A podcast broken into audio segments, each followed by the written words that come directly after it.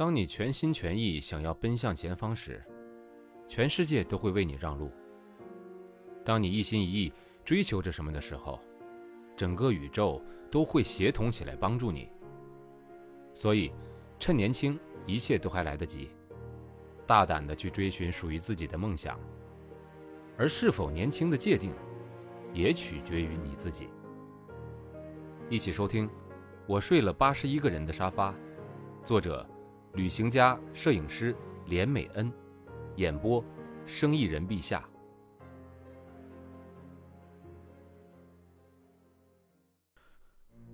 我并不反对游戏人生，我不反对他注重外表，我也不反对他不想有严肃的关系。可是，我突然明白，这间屋子里的一片祥和，原来不过是一场骗局。我突然看出 Gamzy 笑眯眯的圆眼睛，原来那么哀伤，让我觉得喘不过气。我醒来的时候，家里静悄悄的，Matt 和 Gamzy 都去上班了。我坐在厨房里吃早餐，窗外突然下起雪来。我想，第一次在这个家里醒来时，窗外也是这样突然下起了雪。那时我觉得多么的温暖呢，现在我觉得多么迷茫。旅行到这一刻，我才明白，人生就像拍照一样，只有我们想要呈现的那个画面是美好的，而框框外的那些真实，往往丑陋的让人难以面对。我离开了土耳其，前往比利时，呀，终于到了我的第二故乡比利时了，哈哈。继续啊。我在布鲁塞尔的 host 叫 Joe，是个电影学校的老师。我挑选 host 时的原则非常简单，就是尽量挑艺术工作者。除了比较有话聊，我还可以从他们身上学到许多珍贵的建议和经验。他们大多会带我去看展，还会热情地一边看一边给我讲解内容。有的人甚至会认真地分析我的摄影作品，直接告诉我还有哪里需要加强。或是欧洲哪间摄影学校比较适合我？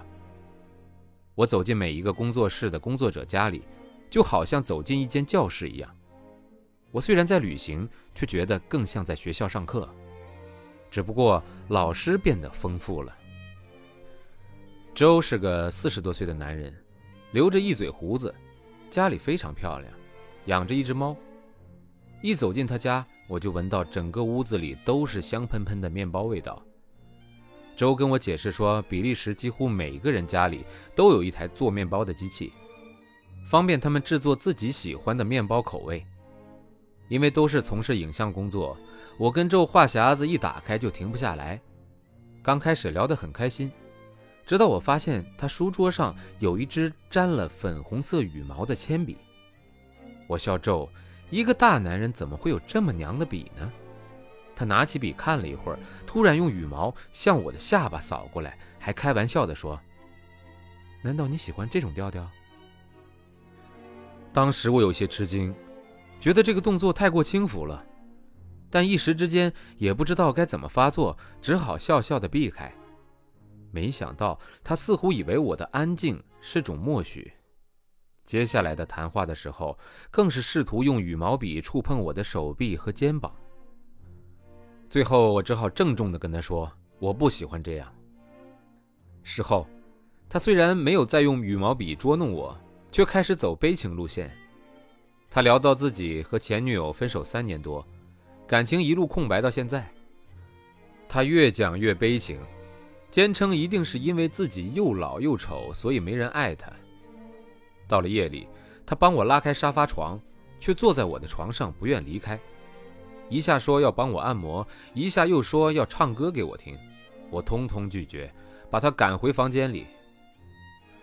第二天早上就神秘兮兮地说想带我去一个有趣的地方。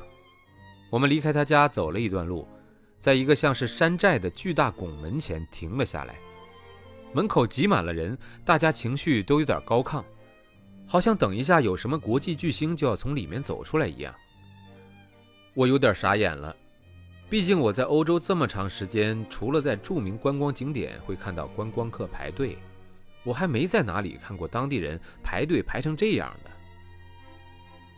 Joe 跟我说，这里是一个很有趣的机构，专收别人不要的东西，加以整理以后以低价出售，所得的钱拿去帮助无家可归的人。此外，所有在这里工作的员工也都是无家可归的人，算是借由这个机构帮他们找到比较稳定的生活方式。我是真的希望台湾也有这种地方啊！我想起每年过年家里面就有很多其实还完好，但就是用不到的东西扔掉。如果台湾也有这种地方，那我们丢东西的时候也会丢的比较心安理得吧，至少会觉得是在做善事。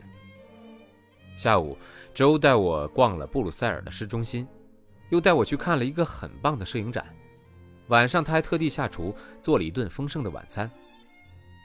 这是我在周家里的最后一晚，天一亮我就要搭火车前往安特卫普。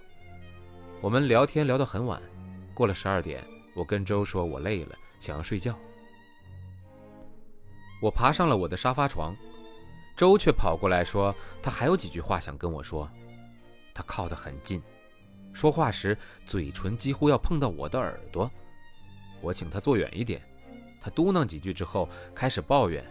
他对我这么好，我却不知回报。说着说着，他问我为什么不愿意跟他上床。我说：“因为我把你当朋友，没有那种感觉。”到最后，他开始用那很可怜的声音喃喃自语，说：“一定是因为我嫌他太老了。”我气得不想回答，干脆当做没听到。看我半天不鸟他，他突然用有点赌气的口吻问：“我要睡觉了，你要睡觉了吗？”我也要睡了，你去睡吧，我说道，然后他就离开了。